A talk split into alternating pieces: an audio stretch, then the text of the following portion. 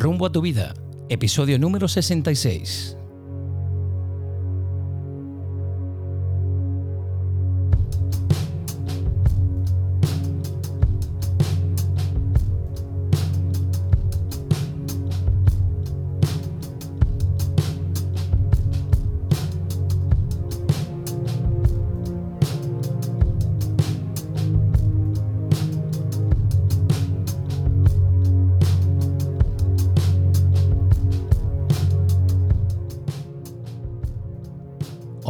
Amigos? Bienvenidos a un nuevo episodio, el primero del 2023 de Rumbo a tu vida.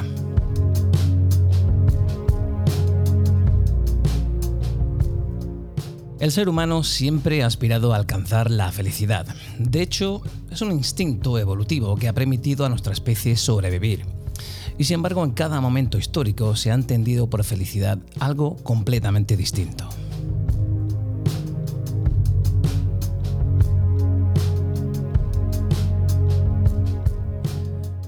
El concepto de felicidad ha ido evolucionando más bien durante los últimos años, siglos incluso.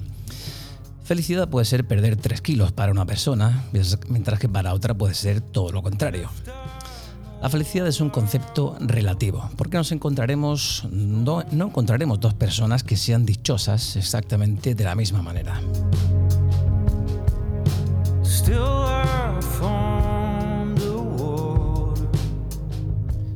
Dicen los científicos que si la mayoría de los individuos de la especie no se hubieran sentido satisfechos o no hubieran tratado de conseguirlo, se habrían autodestruido.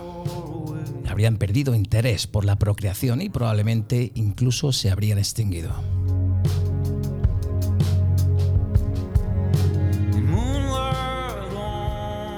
Tratar de ser feliz es un mecanismo evolutivo impreso en nuestros genes. Bien, para hablar de felicidad, hoy contamos con la presencia de nuestro coach favorito, Javier Ariza, coach personal y empresarial, conferenciante y ante todo un gran tipo. Don Javier Ariza, bienvenido a tu casa, ¿qué tal estás? Muchas gracias por, por estar aquí otra, otra vez contigo. Eh, me encanta. Ya he perdido la cuenta. ¿eh? Me encanta. ¿Cuántas veces venido aquí al podcast? Pues esta mañana hablamos de un tema que nos apasiona los dos. Hemos estado debatiendo justo antes del podcast un poquito sobre los miedos, la felicidad, lo que nos frena. Te voy a hacer la pregunta más, la más sencilla, la más difícil. ¿Qué es la felicidad, don Javier Ariza? ¿Qué no es la felicidad? Eh, para mí es darnos cuenta de todas aquellas cosas que nos hacen daño, no solo de, lo que sucede en nuestra relación exterior, sino en la relación con nosotros mismos. ¿Qué es aquello que me hace infeliz? Es eh, la puerta de entrada para conocer cómo me estoy relacionando con todo aquello que me oprime, que me genera dolor. Fíjate que en esta sociedad capitalista y, consumista en la que vivimos, globalizado, un mundo globalizado como el que vivimos, es más difícil ser feliz ahora. ¿Tú qué crees? Es más difícil darnos cuenta de que por ahí no es. Y aunque hay una parte de nosotros que sabe que, hay algo que no está bien, que hay algo que falla, que hay algo que, que nos genera incomprensión, miedo, incertidumbre. Anestesiamos todo eso para, para seguir fingiendo que, que, dentro de poco sí que seremos felices. ¿Qué tiene el dinero, no? Que, tanto nubla al ser humano, ¿no? Eso de que el dinero da, da la felicidad. No, pero da tranquilidad. ¿Qué tiene el dinero que nos nubla tanto? El dinero tiene poder, capricho, reconocimiento. El dinero es necesario, pero nos domina Él a nosotros. Y cuando Él nos domina a nosotros, eh, es un niño caprichoso que siempre quiere más. Y cada vez que conseguimos lo que nos propone, se, cansa. Se cansa de, aquello que te había dicho que, esto sí que sería. Y te dice que, que ahora no, ahora quiero otra cosa distinta. ¿no? Entonces es un niño malcriado, caprichoso y, que nos vuelve completamente locos porque realmente nos lleva siempre a la confusión. Fíjate que precisamente ahora que acabamos el periodo navideño, de compras, de regalos, de muchas cosas, Pues pensamos que la economía evidentemente influye. ¿Cómo crees tú que influye la economía en nuestro estado de ánimo? A ver, hay, algo muy cierto y es que la economía es un modo de, supervivencia en, un mundo en el que está creado para, para cubrir necesidades de supervivencia vitales, ¿no? Y, y, está claro que el dinero nos ayuda a, a, no estar preocupados constantemente si al final, al final de mes podremos cubrir nuestros gastos. Eso es, eso es una ley. Esa tranquilidad la da el dinero. Exacto. Ahora la pregunta es, ¿nos puede hacer más felices o ayudar a ser más felices? Para mí no. Porque yo me he dado cuenta en mi experiencia personal que mm, cuando estaba muy al límite económicamente, mm, yo me ponía una cifra y me, decía que si algún día alcanzaba esa cifra, que podría, que podría estar tranquilo, podría respirar, podría no estar tan preocupado por el dinero. Y me di cuenta de que cuando alcancé esa cifra, no podía haber nada que esa cifra mm, fuese inferior. O sea, el momento en el que esa cifra bajaba, yo, se activaba otra vez la falsa supervivencia. No había motivos para estar preocupado. Vamos a poner un ejemplo, ¿no? Si yo digo que con 4 o 5 mil euros en el banco ya puedo estar tranquilo, si me gasto 300 euros en un micro, por ejemplo, y, y ya tengo 4.700, automáticamente paso a depender de ese 5.000. Y no solo eso, sino que lo cifraré en 6.000 o en 7.000. Mucha gente dice, no, estoy mal de dinero o, no tengo dinero. No, tu cifra de seguridad, en muchos casos, no en todos, tu cifra de seguridad no está donde tú consideras que es un, un, seguro de vida. Pero todo esto es una invención de la mente para mantenernos todo el tiempo asustados en nuestra relación con el dinero. Esto es como todo, ¿no? Como el que se fija una meta de kilos a los que quiere llegar, ¿no? Una vez que esté en 78 kilos ya seré feliz, ¿no? Como una vez que tenga X dinero en el banco ya seré feliz, ¿no? No hay que esperar, ¿no? A ese punto, hay que disfrutar del trayecto, ¿no? Quizás muchas personas viven incluso en jaulas de oro, ¿no? Lo tienen todo y aún así son infelices, ¿no? Bueno, a menudo escuchamos en las noticias el caso de actores, actrices, de cantantes que aparentemente lo tenían todo, una vida fácil, y han terminado pues, en drogas, suicidándose o eh, muriendo mucho antes de lo esperado, ¿no? Sí, eh, por desgracia es así, porque llegan a un punto en el que ya han conseguido todas las metas que se habían propuesto y sigue existiendo ese vacío, en ese silencio con ellos mismos en el que hay algo que no está bien. Entonces, mm, ellos pues nos están demostrando continuamente que nuestra definición de felicidad no nos es útil si la, felicidad tiene que tener una sola definición.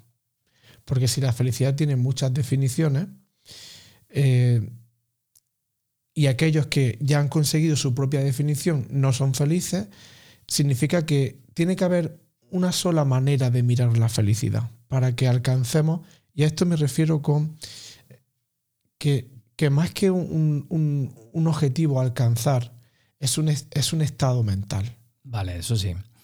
Eso te lo compro, pero lo de una, una, una forma de ver la felicidad, yo creo que hay muchas, ¿no? Porque mi felicidad no es la misma que la de un niño en Irak, por ejemplo, ¿no? O que un monje budista, ¿no? Es decir, yo necesito X cosas mientras que una persona necesita mucho menos que yo. A mí me han inculcado que para ser más feliz, supuestamente, tengo que tener el último teléfono y conducir este coche y vivir en una casa y casarme, tener hijos, mientras que otra persona de otra cultura, radicalmente diferente, su concepto de felicidad imagino que será diferente también, ¿no? Por eso es ahí donde voy, Andrew, que aquello que llamamos felicidad son necesidades que creemos que necesitamos. Y cuando las cubrimos, aparece otra vez la sensación de carencia. Yo añadiría que creemos y que creamos. Y que creamos, muy bien apuntado. Porque a menudo lo que nosotros consideramos que nos va a hacer más felices son cosas materiales. Y eso, y eso, evidentemente, y en muchos casos no nos da la felicidad. Exacto. Oye, quería preguntarte, Javier, eh, cuando echamos la mirada atrás, siempre sentimos esa nostalgia del pasado, ¿no? Siempre sentimos aquello de que tiempo pasado siempre fue mejor, ¿no? ¿Por qué siempre que echamos la vista atrás sentimos que antes éramos más felices? Antes se vivía mejor. Antes del coronavirus esto era mejor. La vida no era tan cara. Yo vivía mejor. ¿Por qué? Ese, ese, ese vistazo atrás. Primero porque vivimos tan rápido que no nos da tiempo a saborear la vida. Vivimos tan para el momento siguiente que mientras estamos mm, eh, mientras está aconteciendo lo que sucede ahora, eh, sigue habiendo una sensación de insatisfacción, a veces ligera. Y después cuando, cuando miramos hacia atrás para extraer los recuerdos de esa situación, tendemos a comparar. Y, también es un mecanismo para que mm, sintamos que en el pasado era feliz, pero ahora no lo soy. Entonces tendré que hacer lo mismo que hice en el pasado y cuando haces lo mismo que hiciste en el pasado, sigues sin estar aquí ahora, sigues sin estar viviendo la experiencia con todos tus sentidos. Entonces, los recuerdos no nos dan la felicidad, los recuerdos nos sirven para tener una sensación, una emoción agradable, una emoción que nos genere bienestar, pero lo que realmente nos da la felicidad es un estado de calma mental, un estado de, de, serenidad, un estado de estar completamente aquí. Que bueno, a colación de lo que dices, eh, me llega a la cabeza un vídeo que compartió nuestra amiga Leticia el otro día conmigo. Y en este vídeo había un, papá africano, creo que era de Ghana, y el Papa africano no veía perspectivas buenas de futuro en su país y decide emigrar a otro país, un país europeo, creyendo que viviendo seis años en este país europeo sería mucho más feliz y decide abandonar a su familia, literalmente, abandonar a su familia durante seis años. Bueno, al, segundo año, él dice que no es feliz, que él era feliz con su familia y que, y que para él sus hijos son lo primero y que él quiere estar con sus hijos. Él pintaba, ¿vale? Era un humilde pintor, no sé si mejor o peor, no sé si reconocido o no. Eh, al segundo año, él decide eh, volver a su país de origen, a Ghana, con su familia.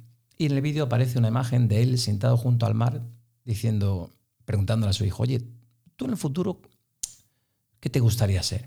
Y el niño le responde, yo quiero ser como tú, papá. dice, no, no, pero mi pregunta va más allá. ¿Qué, ¿Qué quieres ser? ¿Quieres ser un médico? ¿Quieres ser enfermero? ¿Quieres ser dentista? Y el niño le repite, quiero ser como tú, quiero ser feliz, porque tú eres una persona feliz. Y esto hace que esta persona reflexione y que diga, me siento completo. Aquí, en Ghana, pintando, paseando junto al mar y con mis hijos, me siento completo. Y en Inglaterra, donde yo creía que tendría la felicidad, no lo era. Me faltaba algo, ¿no? Mira, esto te lo comento porque el otro día haciendo un poquito de investigación vi, no sé si conocéis la pirámide de Maslow. Es una pirámide en la que nos hablan de, de las necesidades, ¿no? Y en la base de la pirámide aparecen necesidades fisiológicas o básicas, es decir, alimentarnos, mantenernos la salud, respiración, descanso. Encima de ese escalafón aparece necesidad de seguridad, de sentirse seguro y protegido, vivienda, empleo. Un escalón más encima de este tenemos necesidades sociales, desarrollo afectivo, asociación, aceptación, afecto, intimidad sexual. Por encima de este, casi ya en, en la en la cima, necesidad de autoestima, reconocimiento, confianza, respeto, éxito. Y el último escalón, necesidad de autorrealización, desarrollo potencial. ¿Tú cómo ves esto? Me llamó mucho la atención, ¿no? Que fuera como el último escalón y no como mucho más abajo, ¿no? ¿Tú cómo lo ves? Sí, de hecho la, la explico y la imparto en las distintas formaciones también en una pirámide que te da mucho conocimiento de cómo funcionamos cuando cubrimos una necesidad no satisfecha para avanzar hacia la siguiente. Bueno, yo lo que veo es que mm, para mí las, dos, las dos de abajo, que son primarias, son necesarias para la supervivencia y las que le siguen son necesidades que nos dan una cierta sensación de estar pleno, pero automáticamente aparece otra necesidad. Para mí la, necesidad culmen, la necesidad que nos hace sentir en coherencia con nosotros mismos es sentirnos autorrealizados. Y para cada persona, ¿qué es sentirse autorrealizado? Pues yo creía que cuando terminé la carrera y trabajase de lo que yo había estudiado, me sentiría autorrealizado. Pero yo no me sentía en paz en ese trabajo, yo estaba continuamente en tensión. Entonces, si, si lo que se supone que es mi autorrealización no, no me hace disfrutar y estar en paz, es que esa quizás no sea, ¿no? Sentirte autorrealizado desde el punto de vista del propósito de cada ser humano, para mí es venir lo que tu alma ha venido a hacer. Todos traemos de serie eh, un don, un talento, una capacidad. Cuando nosotros somos capaces de atravesar nuestros miedos, vencerlos y hacer aquello que anhelamos en nuestro interior y no sabemos muy bien de dónde viene ni por qué, pero se nos da bien, disfrutamos, nos llama la atención o seguimos a muchas personas que hacen aquello que nos gustaría ser a nosotros. Cuando somos capaces de ir hacia allí, ahí es donde empezamos a sentirnos autorrealizados, Andrew, porque estamos alineando nuestro propósito de vida con la función que tenemos en esta experiencia humana. Y ahí es donde se dice que hacen las cosas con amor, que el amor el que, es el que hace la acción. Tú simplemente te estás dejando llevar. Entonces la autorización es súper importante y muy pocas personas se atreven a darse la oportunidad de vivirlo. El otro día le preguntaba a un compañero de trabajo, eh, siempre nos quejamos, ¿no? Eh, aquí la pequeña charla que hemos hecho antes de grabar el podcast, eh, comentaba la escasez de tiempo, ¿no? No tengo tiempo, no tengo tiempo. Tú también lo has comentado, se te ha escapado, no tengo tiempo, no, me, no me da la vida, ¿no? No me da la vida. Y, yo le comentaba el otro día a un compañero, oye, si te dieran a elegir entre un aumento de sueldo o una reducción de jornada, ¿qué elegirías? Evidentemente, si tengo mis necesidades cubiertas, una reducción de jornada. Para que nos dé la vida, ¿no? De hecho, yo ya lo hago. Por ejemplo, yo puedo decirte que en mi experiencia personal yo no suelo coger a más de dos o tres personas en sesiones individuales al día, porque cuando estaba en, en otra mentalidad, una mentalidad de escasez, de esas cifras económicas mm. y yo podía coger al día cinco o seis personas. Yo acababa, yo cuando llegaba a, estaba en casa y había parado, yo estaba fundido literalmente. Entonces dije, ¿para qué tanto? Si realmente no estás disfrutando de tu tiempo libre. Si te lo puedes permitir, el, el tiempo libre de calidad dedicado a ti, eso no está pagado es algo que jamás volverá, ¿no? En el tiempo. Exacto. Mira, el otro día leyendo un poquito por internet hablábamos de el índice de felicidad. Y según el índice del año 2018, fíjate qué curioso, Finlandia es el país más feliz del mundo. Por el contrario, Cuba se encuentra en el último puesto del índice. España está en el puesto 29. ¿Qué crees que hacen allí, en Finlandia, para pensar de forma diferente? La verdad es que no lo sé, pero me, atrevo a pensar que quizás no están constantemente inventándose necesidades que no necesitan. Y, Qué buena esa. Sí, y quizás también eh, son más capaces de, vivir con lo que tienen. Muchas personas no saben ser felices y disfrutar con lo que tienen y eso les lleva siempre a, a tener una sensación de que me falta algo en la vida. Y esa sensación es mortal, esa sensación te desgarra por dentro, porque es como, pero, pero si, esto era, si esto era lo que ya sí que sí por fin, ¿por qué sigo teniendo esta sensación incómoda emocional? Pues porque está persiguiendo algo. Y mientras lo persiga se mantendrá alejado de ti. Porque no hay forma, Andrew, de perseguir lo que ya se tiene. Pero claro, ¿cómo, ¿cómo se accede a ese espacio que yo tengo y no sé qué tengo? Pues, como siempre digo, conociéndote, dándote cuenta con qué facilidad fabrica situaciones que posteriormente se vuelven en tu contra, porque se quedan como vacías y a la vez tú te quedas como, como dudando de, todo. Si, si, si, se supone que esta pareja, se supone que este trabajo, se supone que este sueldo. Entonces, perdóname la expresión, pero la hostia que te metes es brutal porque le pierdes la motivación al hecho de estar eh, viviendo lo que tú se supone que quieres en tu vida. Fíjate que muchas veces escuchamos a, muchos influencers o incluso a coaches, ¿no? Y a nuestra amiga Judith, ella dice siempre en muchos posts de Instagram, dice, haz más de eso que te hace feliz. Indudablemente, eh, hacer aquello que nos apasiona nos hace feliz. Como por ejemplo, a mí me hace feliz charlar contigo en este podcast. ¿Qué te hace a ti feliz? A mí me hace feliz. a mí me hace feliz no estar pensando, Andrew. No estar pensando. Sí, a mí me hace. Sí, porque yo me doy cuenta, cada día me levanto con un propósito y ya, y ya no es conseguir cosas. Me levanto con el propósito de de estar muy atento y muy focalizado en, en cada cosa que hago, poniendo todos mis sentidos en eso que hago. Si voy conduciendo, en poner mi sentido en la sensación del coche, en, lo que, en el paisaje, en la música que pongo.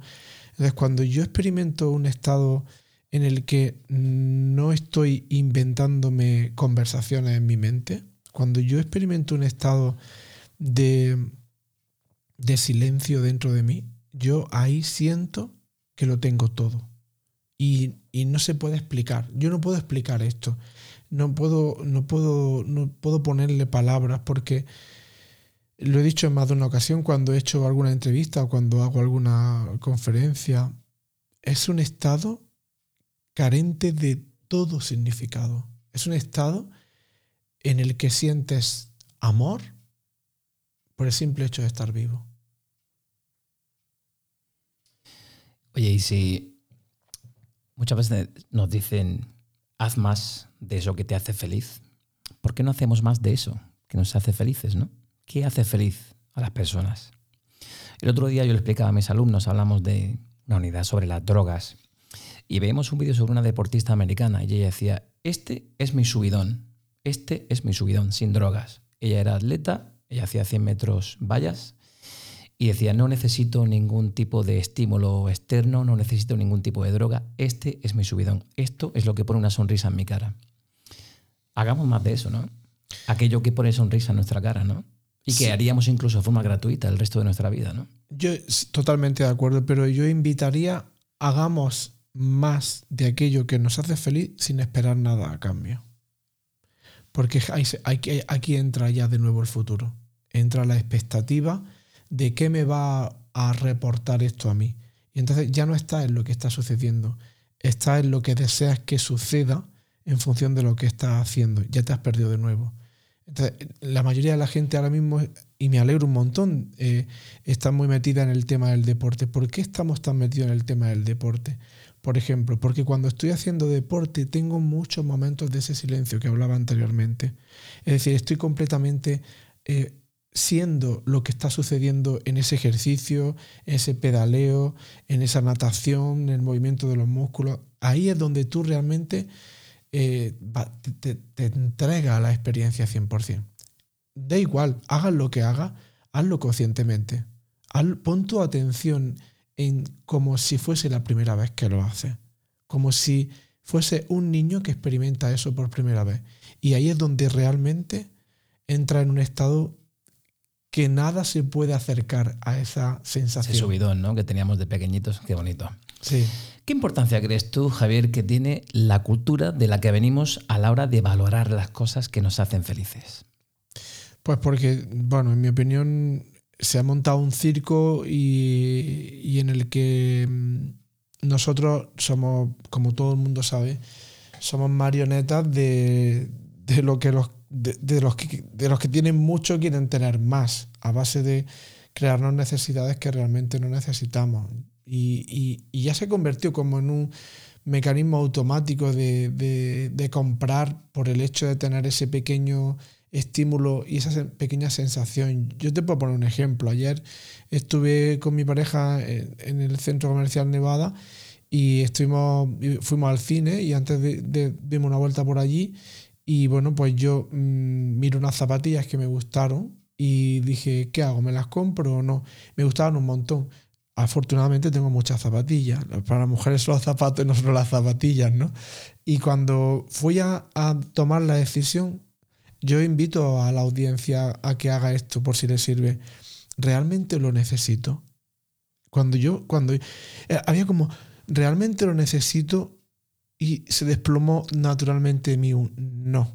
Pero luego apareció el contradiálogo. Pero es que están muy chulas, pero es que no sé qué, pero es que no sé cuánto. Digo, ya, pero es que cuánto, Javi, cuánto te va a durar la sensación gustosa de novedad. No nos damos cuenta, pero es la novedad lo que nos lleva a comprar. Lo usamos, nos lo ponemos dos o tres veces, nos cansamos y necesitamos otra cosa que sea nueva. Otro generador de, dopamina. Claro, nos han inculcado en esta sociedad, como te comentaba en las primeras preguntas, ¿no? Esta sociedad capitalista y consumista en que tienes que consumir, vas a ser más feliz si tienes este teléfono. vas a ser más feliz si conduces este coche, etcétera, etcétera. Fíjate, el otro día escuchaba un podcast y, y me viene a la cabeza eh, una respuesta que dio un invitado del podcast y decía algo así como que nos han convertido en la sociedad del victimismo. Nos sentimos víctimas por todo es que esto es culpa del coronavirus, fíjate que la sociedad está así por el coronavirus, ahora los precios han subido por la guerra de Rusia con Ucrania y yo siempre estoy así, pero cuando esto pase, y siempre somos víctimas, nunca nos sentimos felices. Ahora, tal y como están las cosas, siempre estamos mm, echando en la culpa algo. ¿No te parece? Sí, pero todo, pero yo voy, yo creo que hay un paso más y ese paso más es hacia adentro, no tanto hacia afuera es mm, de verdad que... Sí, pero, pero permíteme que, haga un inciso. Eh, pero siempre culpamos al exterior. Es que mi jefe, es que mi sueldo, es que mi compañero cobra más que yo, es que fíjate aquel, es que España, es que el paro aquí, es que el coronavirus. Siempre señalamos con el dedo al exterior, ¿no? Y como decimos, siempre hay tres señalándote de vuelta a ti, ¿no? Exacto. Vale, pues cuando nos rindamos y nos demos cuenta por fin de que el exterior siempre habla de mí, y empiece a, mm, dar, a darme cuenta de que, de que no me funciona quejarme, de que no me funciona culpar al exterior y de que cada vez que, cada vez que emito un juicio eh, no me veo como juzgador, me veo como la verdad. Y ahí es donde yo experimento una sensación emocional mm, dolorosa. Cuando yo hago un juicio hacia la sociedad, hacia el coronavirus, hacia la guerra, Claro que son temas importantes y que hay que tener en cuenta, pero ¿cuánto tiempo ocupa ese tema en mi mente? ¿Qué pasa? Que no tengo conversación, que siempre que me acerque a alguien mm, empiece con la típica frase de es que la cosa está muy mal. Sí, pero claro, tú pones la tele y el bombardeo es continuo. A ti, a mí, a mi compañero, a mi compi de trabajos, el, bombardeo es continuo. Es que la sociedad, es que los precios han subido por esto, es que la gasolina está así por esto. Entonces la conversación, el run run, como se suele decir en la calle, está ahí siempre, ¿no? Tú cuando escuchas una canción muchas veces, ¿cuánto tiempo sigues escuchando la canción en tu mente después de no escucharla ya? Bueno, cuando la escucho muchas veces ya te hartas de ella, ¿no? Te cansas, pero cuando la escuchas y te gusta al principio, a, esa mente, a ese ego le encanta. la, la tienes en mente. Claro, a, ese ego le encanta el drama. Entonces, cuando tú escuchas la canción al principio, aunque no la estés escuchando, la estás escuchando. ¿Por qué? Porque estamos estamos generando ese hábito neuronal en nuestra mente. Pues igual pasa para lo negativo. Para lo negativo, para las noticias o para las conversaciones negativas, estamos adiestrando nuestra mente para que se enfoque en una falsa sensación de supervivencia. Que sí, que la guerra no es una falsa mm, sensación de supervivencia. Pero yo no puedo controlar eso. Yo puedo, no sé cuánto tiempo voy a estar aquí no sé cuánto tiempo voy a durar, entonces me puedo pasar una vida entera pensando en cuándo será la próxima pandemia o la guerra, o puedo empezar a decir, ¿qué quiero hacer con el tiempo que me queda? Hay una frase que me, venía en el coche, una canción, perdón, que venía en el coche y era de Nickelback, que era no lo voy a decir en inglés porque sabes que mi inglés no es muy bueno, pero en castellano, en español sería, si hoy fuese el último día de tu vida. Bueno, pues yo invito a la gente, cuando esté metida en ese follón negativo, en, ese drama, eh, eh, que se hagan, o que cuando estén enfadados con alguien, o cuando estén preocupados por algo, si yo me pregunto, si hoy fuese el último día de mi vida, ¿estaría enfadado por esto? ¿Estaría preocupado por esto? Y mucha gente me dice, no, pero, no, pero qué. ¿Cómo sabes Seguro que, no. Pero ¿cómo sabes que...? Además son las frases más repetidas en los funerales. Para tres días que estamos aquí, ¿no? Exactamente. ¿Sabes cuál es el problema, Andrew? Que conversamos mucho con nosotros, pero no nos autocuestionamos. No nos hacemos preguntas. Cuando tú conoces a una persona de primera, ¿tú cómo la conoces? Haciéndole preguntas, claro. Y es donde empatiza, la conoces, genera, se genera confianza. Nos aterra hacernos preguntas porque sabemos que las respuestas que nos vamos a dar nosotros mismos dan mucho miedo. Pues esa es la entrada al ser, esa es la entrada a nuestra verdadera esencia. Como decía al principio del podcast, ¿en qué no soy feliz? Si yo no soy consciente de en qué no soy feliz para empezar a desprenderme de ello, no podré alcanzar un estado mental, estar en calma y en paz. No se puede porque nuestra mente está todo el tiempo enfocada en esa sensación de miedo, de supervivencia, y ahí es donde dirigimos todos nuestros pensamientos y todas nuestras conversaciones. Entonces, y con esto termino, yo no veo el telediario. A mí no me sienta bien ver el telediario. Las noticias más importantes me llegan por grupos de WhatsApp, me llegan por las redes sociales y lo que realmente necesito saber finalmente me llega, me termina llegando. ¿Cómo me siento yo cuando veo el telediario? Si están manipulándonos con muchas cosas negativas y, obvian muchas cosas positivas. Porque, Todo es negativo. Claro, porque. Lo negativo es noticia. Porque desde el miedo puedes hacer con una persona lo que te dé la gana. Siento que esto sea así, pero realmente no nos sienta bien escuchar noticias negativas. Cuando termina uno la, el programa, está como. Tiene un efecto bastante, bastante grande en nosotros.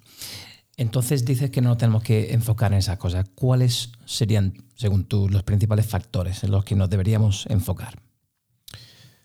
Pues vuelvo siempre a lo mismo, en, qué estoy siendo yo ahora mismo. Ahora mismo que estoy, eh, ahora mismo que estoy desayunando, pues tú te has parado a oler el café. Tú te has parado a darte, a poner el, el foco y el sentido en tus papilas gustativas. Es que el sabor se triplica o cuadriplica. Es que el olor, es que es que es por cinco. ¿Por qué hay tanta adicción a la droga, Andrew? Porque las drogas, en cierto modo, nos hacen estar en el aquí y el ahora. Nos hacen que nuestros sentidos se agudicen y estemos completamente viviendo la experiencia metidos en la experiencia. Vamos a matizar, ¿eh? Las drogas nos ayudan a estar en aquí ahora, a ver si ahora los followers ¿eh? no, no, nos van a poner en, YouTube nos van a poner que yo llevo no sé cuánto metido, no, no encuentro el aquí y el ahora, ¿eh? cuidado. No, es para que la gente se dé cuenta de que ese, eh, de que del, para qué usamos la droga. Usamos las drogas porque no tenemos la suficiente conciencia de estar en un estado de, de, sensación de bienestar, de, paz y de, y de tranquilidad sin una cosa química. Entonces, pero claro, ¿qué tienen las drogas? Las drogas te llevan a esa sensación. Te evaden también. Te evaden, te evaden, por supuesto, pero luego ¿qué hacen?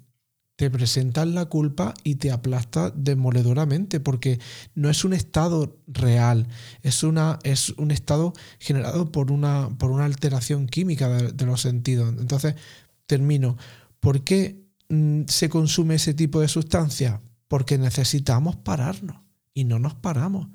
No necesito una droga para saber que ya se me está ofreciendo la posibilidad de estar feliz si consigo estar completamente sucediendo aquí en este instante. Fíjate, a veces oímos mucho a nuestro alrededor aquello de que eh, menos es más. ¿Es cierto esto? Claro, porque mm, aquí llega, me lleva la frase de Francisco de Asís que en alguna ocasión he dicho, necesito poco y lo poco que necesito lo necesito poco. Es que esa frase lo dice todo. Menos es más porque cuanto más necesito, más insatisfacción aparece dentro de mí. Y fíjate el mecanismo cognitivo y mental que ocurre con nuestra insatisfacción en general. Hay dos movimientos, dos gestos. Primero, cuando yo me siento insatisfecho, Andrew, voy a buscar qué o quién es la causa de mi insatisfacción. Y el segundo movimiento que hago en mi mente es qué o quién va a satisfacer esto que no está satisfecho. Entonces, muy, cierto. Oye, Javi, ¿qué es para ti el éxito? Hablamos de felicidad, pero esto intrínsecamente va unido al éxito. ¿Para ti qué es ser exitoso? Estar estar alegre. Estar, estar, estar alegre por el simple hecho de estar vivo. Y desde ahí me llega todo. Escuchaba hace dos días un programa de mi mentora Ana González, que tiene un, aprovecho para, lo recomiendo para un canal en YouTube que se llama Una cita. Saludos, Ana. Saludos, Ana. Una cita contigo. Y entrevistaba a una persona que yo he admirado siempre mucho, que es Ancho Pérez, que lo conocen, ¿no? Sí. Y bueno, este hombre después de escribir tres libros y tener un montón de éxito... Me encantó y, esa entrevista, por cierto. La has visto, ¿verdad?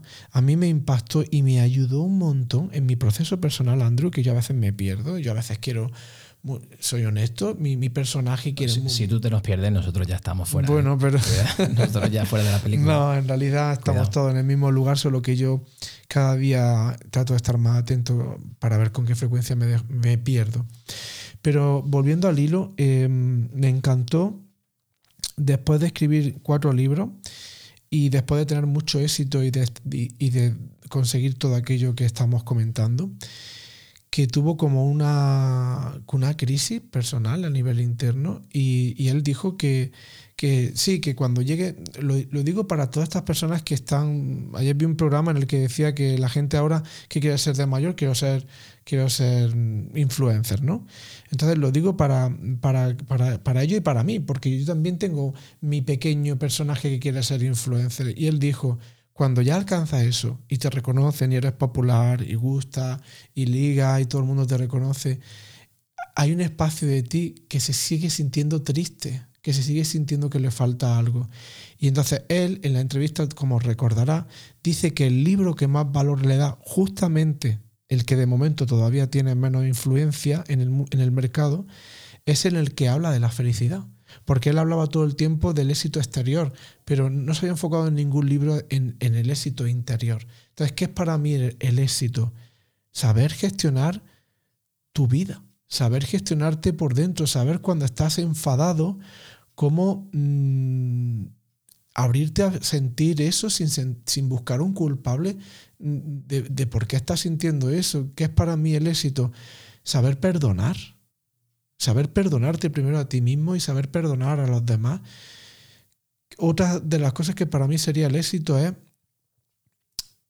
saber disfrutar de, y valorar el tiempo que te ofrece cada ser humano cuando se acerca a ti y, amar ese, ese momento y estrujarlo y, como tú y yo estamos haciendo en este instante. Entonces, el éxito no es algo mundano, el éxito es conectar con tu esencia y vivir las cosas desde ese lugar.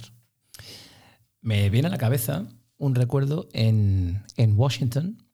Un año decidimos, estábamos tres amigos allí de viaje, y decidimos al azar el hacer comentarios positivos a desconocidos en la oh, calle o en el metro, a ver qué tal reaccionaban. Qué pasada. en el metro yo recuerdo decirle a un tipo, me encantan tus zapatos chico me miró, muchas gracias. Y, eso provocó una sonrisa, ¿no? Mi compañero también le dijo a otro, oye, me, encanta tu gorra, los Lakers, ¿no? Soy un súper fan de los Lakers. Oh, te encantan los Lakers. Inmediatamente conectó, inició una conversación con él. Es curioso lo, poquito que, hace falta para conectar con las personas y a veces vamos tanto a lo nuestro que, nos olvidamos de esos pequeños detalles, ¿no? Que, que, completan a muchas personas, ¿no? Porque tú no sabes con quién te cruzas, tú no sabes la, la historia de cada uno o la infelicidad interna de cada uno. Tú sabes que te cruzas a una persona por la calle y que, bueno, pues ya está. Pero a lo mejor esta persona lo está pasando mal. A lo mejor ese pequeño comentario de me encantan tus zapatos. O recuerdo que la chica, Elena, Elena, que venía con nosotros, le hizo un comentario sobre el pelo a una chica negra que viajaba en el metro. Me encantan tus trenzas. Oh, muchas gracias, tal. Y las uñas que lleva son lo más. Y la chica no sabe si esta chica lo está pasando mal, pero ese pequeño comentario ya le alegró el día y la hizo un poquito más feliz, ¿no? Ahora que tanto hablamos de felicidad. Me encanta ese ejemplo que has puesto. Entonces, eh, al final mi pregunta es, ¿lo que hacemos y también, por ende, lo que no hacemos influye en nuestra felicidad? Claro, porque todo el tiempo aparecen pensamientos de amor o miedo. Todo el tiempo. Entonces, cuando tú estás en un metro, como tú has explicado, hay un pensamiento de decirle a ese chico que te gusta su gorra, pero, hay, pero enseguida, en nanosegundos, aparece un segundo pensamiento que te dice, estás flipado ¿Dónde vas? Que te, y ya te cuenta enseguida el ego, te cuenta una historia de que esa persona te puede reaccionar mal y que te va a generar un problema. Entonces, no actúas desde tu esencia, actúas desde tu miedo. Entonces te cohibes de decir, mira, yo. Una de las cosas que. que Muy español eso de estás flipado. Eh, estás flipado. Andrew, yo, mm, una de las cosas que más me gusta de mi personalidad, de las que más me gusta de mi personalidad, y lo he ido cultivando desde que era pequeño y gracias a la educación que he recibido de mis padres, es que yo estoy más enfocado en lo que me gusta de ti que en lo que no me gusta de ti. en el sentido de, soy una persona que da mucho refuerzo positivo. Cuando veo algo que me gusta de ti, te digo, oye, me encanta esto de ti. Oye, eso genera lazos de, de, un, de, un, cariño y de, y de una estima. empatía, claro, claro, y también alegra, alegra a las personas, ¿no? Exacto, estamos, estamos más enfocados. de eso, quizá, ¿no? Claro, en la relación en una, en una pareja, en la relación con nuestros padres, en la relación con nuestros amigos estamos más enfocados en el error que en el acierto y, y, nos, y nos, da vergüenza. Yo invito a, a, a, la audiencia a que se haga esta pregunta, ¿qué es la vergüenza? ¿Qué es la vergüenza? Porque con demasiada frecuencia esa cosa que no sabemos ni siquiera cuál es su definición, está tomando decisiones por nosotros. Yo muchas veces cuando le digo a una persona, pues díselo, me da vergüenza, pero ¿qué es la vergüenza?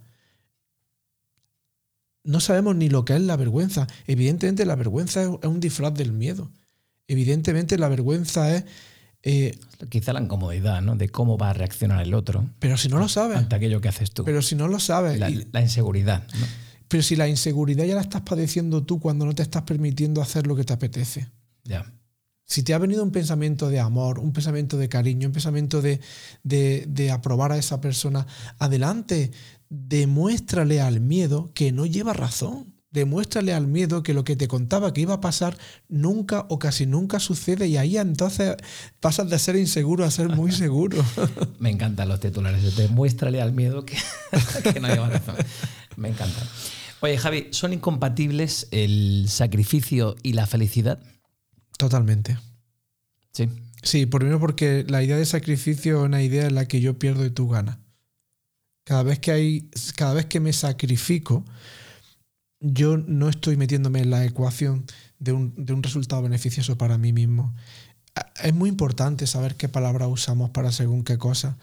Cuando yo digo que me estoy sacrificando, hay una componente de esfuerzo, de desgaste, de desgana, de no quiero hacerlo en realidad. A menudo negativo, ¿no? Claro, Sí, porque, porque si yo supiese que a ti no te va a sentar mal, yo no me sacrificaría por ti. Yo te diría realmente que no me apetece hacerlo, que no me encuentro bien o que en este momento quiero hacer otra cosa. Entonces yo eh, invito a que la persona, en lugar de sacrificarse, eh, busque la filosofía como se pronuncia en el mundo del coaching, que está muy, muy, la filosofía win to win, ganamos los dos. Voy a hacer esto, pero yo también me estoy beneficiando de hacerlo. Voy a hacer esto porque me apetece hacerlo. Ya. ¿Y tristeza y felicidad?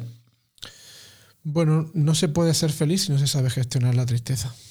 Entonces, si yo no sé qué hacer con la tristeza cuando aparece, cuando la, la, la tristeza toca a la puerta inesperadamente sin saber cómo ni por qué, ante una noticia, ante un suceso, si yo no sé, como hemos dicho en otros programas, hemos tratado en otros programas, si yo no sé qué hacer con esa emoción, que simplemente es una energía de dolor, si no sé transformar el dolor en aceptación y, y bienvenida, no podré estar eh, en paz con lo que siento. Entonces, la felicidad siempre va a estar amenazada por una emoción desagradable. Si no soy un maestro interno de, de, y un autogestionador de mis propias emociones desagradables, siempre voy a estar teniendo mini dosis de felicidad y acojonado por a ver qué o quién va, como se suele decir, ¿no? Eh, te, tengo un buen día hasta ver quién o quién va a joderme. Va, ya, Exactamente, sería eso. Oye, los budistas dicen muchas veces, asocian la, la, felicidad, tienen una asociación con el agua, ¿no? Se podría asemejar al agua, es decir, pasa por tener la habilidad de adaptarse, de fluir.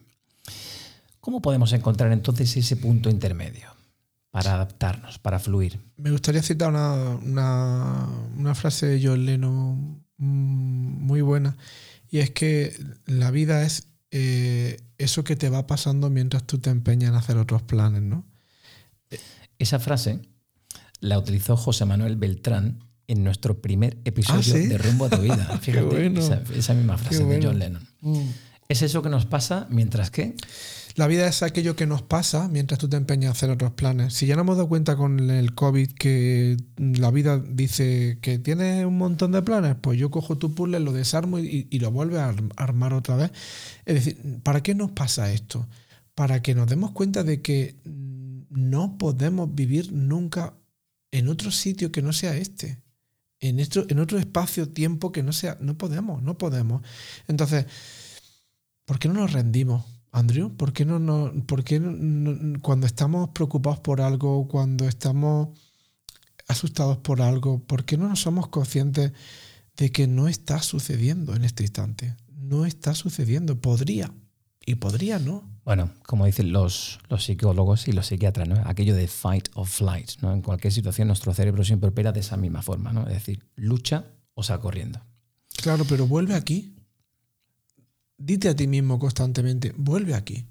Eh, te ha ido, vuelve aquí. Quédate aquí. Aquí está todo lo que tú buscas, allí. Ya. Hoy que vivimos en esta sociedad, como te decía al principio, tan capitalista y consumista, puede ser peligroso apegarse a, esas metas que nos ponemos extremadamente concretas, perfeccionistas. Como antes comentaba, cuando yo me cuento cómo me voy a sentir y qué va a pasar con mi vida cuando consiga esa meta, mi inconsciente ya lo ha vivido como real. Eso es una expectativa. O sea, el inconsciente no distingue lo que haces de lo que piensas. Cuando tú piensas en algo, por eso también sufrimos con cosas que nos contamos, pues también para las metas. Cuando yo me cuento que voy a salir a un escenario y va a haber mucha gente aplaudiéndome, cualquier cosa que no se acerque a eso va a suponer una decepción. Por lo tanto, no voy a disfrutar del proceso para llegar allí. Y cuando llegue allí, me diré, oye, y ya está. Entonces, eh, cuando yo me apego a cómo van a pasar las cosas, ya estoy no permitiendo que la vida me sorprenda. Y no estoy disfrutando del proceso, estoy más en el suceso que en el proceso. Entonces yo, eh, la gente me dice, Javi, entonces no hay que tener meta. Sí, por supuesto. La meta es la brújula, pero no te cuentes qué va a pasar. Y no te cuentes cómo te vas a sentir. Simplemente saborea cada cucharada hasta, hasta, que, hasta que te des cuenta de que el camino y no aquello que consigo es lo que me reporta. Qué bueno. Muy buena reflexión, me gusta. ¿La generosidad nos aporta felicidad? Sí, porque es amor. La generosidad es una extensión del amor. El ser generoso, el ser compasivo, el ser agradable, es un estado natural que está en nosotros, pero no podemos serlo si no lo estamos sintiendo. Aquí lo que hacemos muchas veces es ponernos una máscara, como hemos hablado en alguna ocasión, y ser generosos porque queremos algo a cambio. Eso ya no es, eso es un negocio, eso es un intercambio. Ahora yo puedo decir que este podcast lo hacemos de forma totalmente gratuita. Ni tú cobras nada, ni yo cobro nada. Es más, nos cuesta el dinero montar el chiringuito y el tinglado que tenemos aquí, pero lo hacemos porque nos hace felices y porque divulgar este tipo de información también lo consideramos de, de calidad Exactamente. y, no- y nos proporciona felicidad. Pero, pero Andrew, antes de, de- de pasar a lo siguiente, nosotros estamos invirtiendo nuestro tiempo y dinero en esto. No está, ¿Cómo te sientes tú ahora? A mí me encanta sentarme aquí, charlar contigo y si le puede servir a alguien esta charla en torno a la felicidad, a las metas, a la vida, reflexiones, ¿no? Eres un filósofo moderno del siglo XXI. Pues si, si le puede servir a alguien, con eso me basta. ¿Tú tienes la sensación de que el- ahora mismo llevamos cinco minutos? Sí. Y Bueno. llevamos 48 minutos ya de entrevista. 48, vale, eso es. Ahora bien, si tú y yo nos contamos el impacto, la repercusión y la cantidad de seguidores que van a aparecer con esta gran entrevista, porque ya le ponemos nosotros un titular, entonces ahí ya nos hemos perdido, amigo. Eh, estamos haciéndolo porque lo disfrutamos, dejemos que aquello que nos ha llevado a este estado se encargue del resto. Totalmente cierto. Mira, nuestro amigo Alexis de Jaén, a quien tú bien conoces, eh, me decía hace unos meses, ¿tú haces el podcast porque quieres tener audiencia? ¿Lo haces por dinero? Pues mira, Alexis, ni lo hacemos por audiencia, ni lo hacemos por dinero, lo hacemos porque nos encanta Exacto. esto de comunicar. Que luego te llega, oye, bienvenido, Bien, disfrútalo, perfecto. pero no estás apegado. Pero nos encanta. No lo hago por tener audiencia, porque este episodio puede gustar más o gustar menos. Hago los episodios que me gustan, traigo a los invitados que me gustan. Y ya está. Eres tú. Se puede decir que sí, ¿no? Sí, porque yo te conozco fuera del, de- del podcast que hace un momento estábamos compartiendo y te veo aquí. La diferencia es que ahora mismo llevamos unos cascos y hay, y hay cámaras grabándonos. Pero es, es que es- esto, a mí me encanta estar contigo y te lo digo de corazón y esa es una gran virtud que tú tienes. Y por eso disfruto tanto cuando me llamas y, cada vez que me dices, oye Javi, hacemos un podcast, es que no sabes cómo me siento. ¿Pero por qué? Porque me encantan las personas auténticas, Andrew. Me encantan las personas con las que em, no hay un, disfraz, no hay una doble intención. Entonces, estar allí, ahí en ese sofá y sentarnos aquí en esta mesa es una extensión de lo a gusto que estamos cuando estamos juntos. Pues vamos a trasladar todo eso a lo que hacemos y ya la vida se encarga de los detalles. Si la vida sabe de sobra cómo mover los hilos para que te llegue aquello, pero no lo ansíes, no lo persigas, no lo, sino déjate, déjate llevar. Mira, vamos a compartir con la audiencia lo que comentábamos antes, ¿no? Yo comentaba con, con Javi que esta Navidad mi coche tuvo una avería grande Me encanta. y que, bueno, el día de Año Nuevo pues se rompió el motor del coche y yo maldiciendo, pues se me ha roto el coche, no tengo coche, no tengo coche y el otro día se lo, se lo comunico a Javi, oye Javi, esta Navidad me ha costado una pasta arreglar el coche, no tengo coche, por fin un mes en coche, eh, un mes sin coche y el tipo ahí me dice que, que el motor roto de mi coche es una analogía de mi motor interno. Algo en el universo te está diciendo para. Qué bueno, qué No, valiente no eres. te puedes, no te pueden imaginar lo que rumié y rumié esa idea. El motor interno del coche, el motor del coche es tu motor interno. Oye, se lo dije a nuestra amiga Isa también el otro día. Tremendo. O sea que la, la admiración es mutua. Qué bueno. eh, pasar un rato contigo y, y intercambiar este tipo de ideas es, eh, es una pasada. Qué bueno. Hablando de esto, de lo que estamos haciendo, ¿qué importancia tienen las relaciones personales a la hora de hacernos felices? Pues lo que por lo que está Son acá- todo, ¿no? Lo Yo- que acabamos de hablar es ser nosotros mismos. Es, es cómo soy yo cuando me relaciono con la persona que más confianza tengo en mi vida. ¿Por qué solo soy yo con esa persona? ¿Por qué solo soy yo con mi pareja o con mi amigo? Y si me abro a ser un ejemplo de aquello, aquello que quiero ver en los demás. Claro. Yo quiero relaciones auténticas, sea auténtico. No porque me van a juzgar. Ya te estás juzgando tú a la hora de no permitirte expresar lo que estás pensando en ese momento. Si el primer juez, castigador, verdugo y todos los adjetivos nosotros, somos nosotros, nosotros mismos, mismos. exactamente.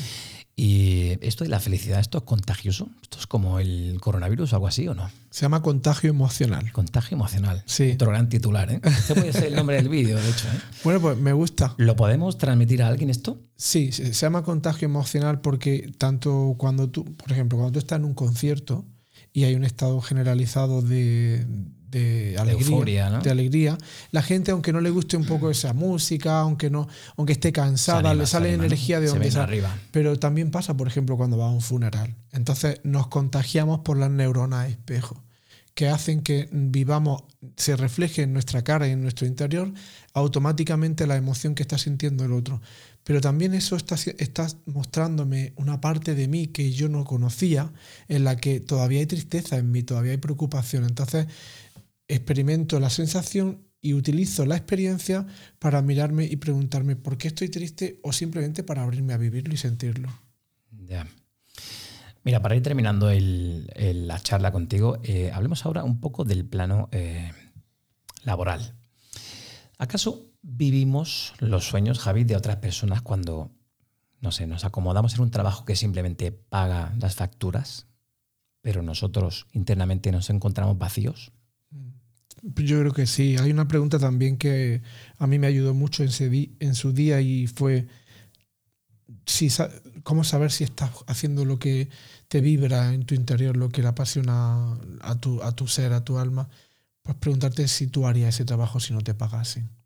Y, y, y aclaro una cosa, ¿no? Evidentemente es necesario que nos paguen para cubrir las necesidades, pero si esa respuesta es, yo, yo hago este, este podcast sin cobrar, si lo hago es porque realmente lo estoy disfrutando y ahí es donde paso a otra cosa, paso a otro estado mental y emocional.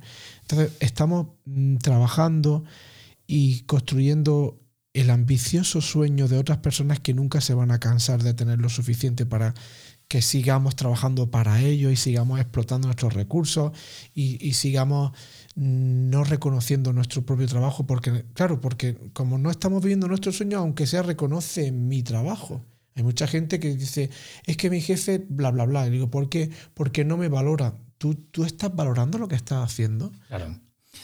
Claro, indudablemente nuestros propósitos en la vida van cambiando, cambian, pero nosotros hemos iniciado nosotros ese cambio interior. nos asusta Nos asusta, ¿verdad? Nos asusta muchísimo porque, Tenemos siempre miedo al cambio. porque hay, que a lo tom- nuevo. hay que tomar decisiones y las decisiones nos dan pánico. Entonces, cada vez que se, se nos ofrece la oportunidad de buscar ese último escalón ese, la pirámide que enfocaba antes de Maslow, cada vez que se nos da la oportunidad de sentirnos autorrealizados en algo, tenemos que tomar la decisión de yo me merezco esto y no importa lo que me cueste, lo voy a hacer porque no me quiero marchar de esta vida preguntándome qué hubiese pasado si yo hubiese tomado esa decisión. Y como decimos en el título de este episodio, si lo tenemos todo, ¿por qué no somos felices? Porque no sabemos lo que es la felicidad. Porque creemos, porque nuestra idea de felicidad nos ha llevado a, estar siempre insatisfechos. Porque el ser humano, Andrew, el ser humano, es el único ser vivo que no es feliz por el simple hecho de estar vivo. Y, y- y cuando ya todo se empieza a terminar, cuando aparece una enfermedad, cuando aparece una mala noticia, ahí sí nos damos cuenta de lo precioso que es degustar y estar en este planeta. El momento es ahora.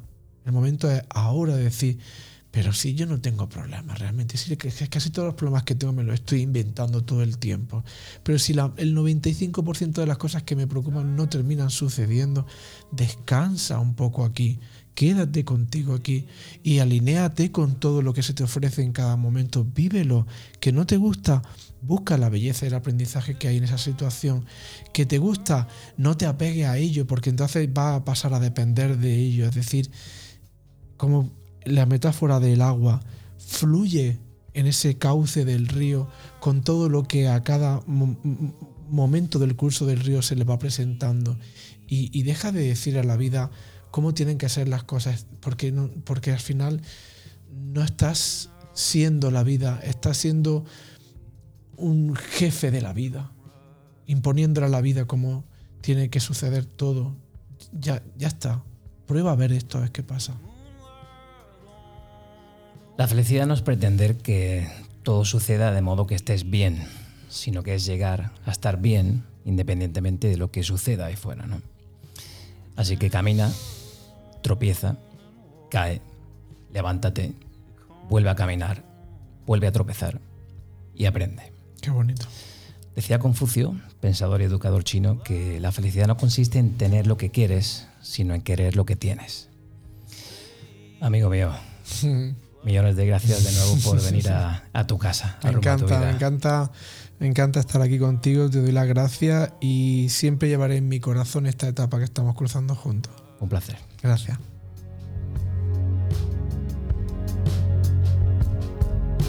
I wish you'd hide the way you feel.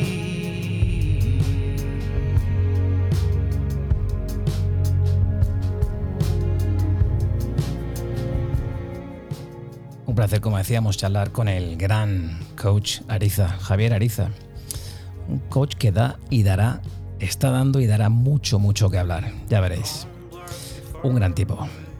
Esperemos que os haya gustado el episodio. Sabéis que nos podéis seguir en todas las redes sociales. Sabéis que nos podéis escuchar en todas las plataformas de escucha de podcast. Así que si os ha gustado el episodio, dejad una pequeña reseña, un comentario y ayúdanos a crecer. Ya sabéis, como decíamos en el episodio, no contéis los días, haced que los días cuenten. Un saludo. Come and hurt you when you find a